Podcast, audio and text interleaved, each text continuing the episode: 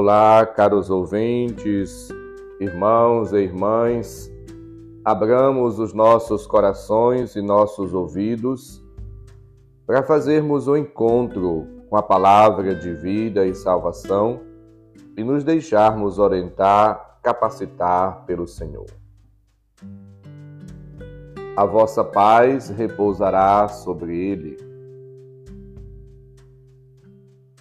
O Senhor esteja convosco, Ele está no meio de nós. Proclamação do Evangelho de Jesus Cristo segundo Lucas, capítulo 10, versículos de 1 a 12. Glória a vós, Senhor. Naquele tempo, o Senhor escolheu outros setenta e dois discípulos e os enviou dois a dois na sua frente a toda cidade e lugar aonde ele próprio devia ir. E dizia-lhes: A messe é grande, mas os trabalhadores são poucos. Por isso pedi ao dono da messe que mande trabalhadores para a colheita. Eis que vos envio como cordeiros para o meio de lobos. Não leveis bolsa, nem sacola, nem sandálias, e não cumprimenteis ninguém pelo caminho. Em qualquer casa em que entrardes, dizei primeiro: A paz esteja nesta casa. Se ali morar um amigo da paz, a vossa paz repousará sobre ele. Se não, ela voltará para vós. Permanecei naquela mesma casa, comei e bebei do que tiverem, porque o trabalhador merece o seu salário. Não passeis de casa em casa quando entrardes numa cidade e fordes bem recebidos, comei do que vos servirem, curai os doentes que nela houver, e dizei ao povo: O reino de Deus está próximo de vós. Mas quando entrardes numa cidade e não fordes bem recebidos, saindo pelas suas ruas, dizei: Até a poeira de vossa cidade que se apegou aos nossos pés, sacudimos contra vós. No entanto, sabei que o reino de Deus está próximo. Eu vos digo que naquele dia Sodoma será tratada com menos rigor do que essa cidade. Palavra da salvação. Glória a vós, Senhor. Caros ouvintes, irmãos e irmãs, é necessário, portanto, acolher o chamado, a vocação que o Senhor nos faz e responder com um sim. Jesus chamou os doze apóstolos e agora os setenta e dois discípulos e os enviou em missão. Isto para mostrar que toda a igreja, por vocação, é missionária, é enviada por Deus através do seu Filho Jesus Cristo. Ele manda os discípulos a fazer o que ele mesmo fez. A igreja continua ainda hoje na história a obra missionária salvífica de Cristo.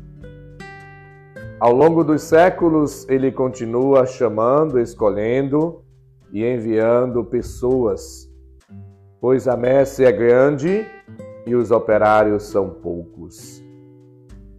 Os 72 discípulos do que fala o Evangelho anunciam a mensagem do reino.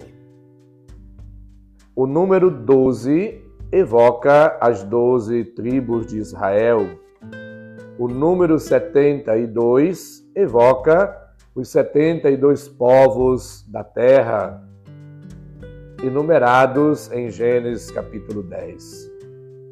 Portanto, a missão dos discípulos é universal, destinada ao mundo inteiro, à terra toda. Os 72 são sinais de que todos quantos o Senhor da messe chama para o anúncio do Evangelho, devem, portanto, assumir a sua missão e realizá-la na força do Espírito, na comunhão com Deus e com a Igreja. O operário, a operária, não é a pessoa que o anuncia, mas o próprio Jesus Cristo. É Ele quem envia, que torna a palavra fecunda, que atua. É Deus que age através dos enviados. É preciso, portanto, deixar Cristo trabalhar em ti, em mim, em nós. É Ele que deve ser a fonte, a motivação, a razão, o centro de toda a ação missionária. É preciso, portanto, agir com humildade, com simplicidade, pois não será o missionário que falará. Por isso ele aconselha: não vos preocupeis com que haveis de dizer. Não sois vós a falar, mas é o Espírito do Pai que falará por vós. Versículo 19 seguintes. Portanto, a missão é um milagre de Deus, é uma graça divina. Através da atividade missionária, Deus continua levando, comunicando a sua palavra, distribuindo os seus dons, conferindo a graça e os benefícios divinos às pessoas. É preciso escutar a palavra, compreender a palavra e deixar-se conduzir por ela. Viver, portanto, em conformidade, em acordo com a palavra de Deus. Esta palavra que cura, que liberta, que salva, que dá força. O próprio Cristo é a nossa força. A alegria do Senhor é a vossa força, lembra-nos a palavra de Deus em Neemias.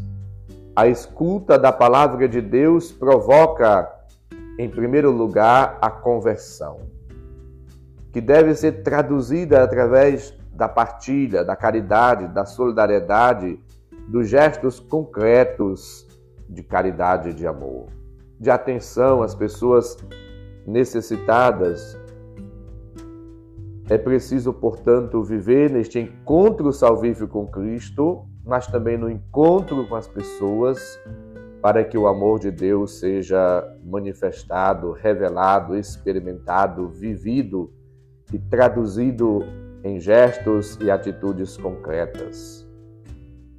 Jesus, portanto, o Evangelho vivo, ele não pode ficar algemado mas precisa ser comunicado, anunciado a todas as pessoas.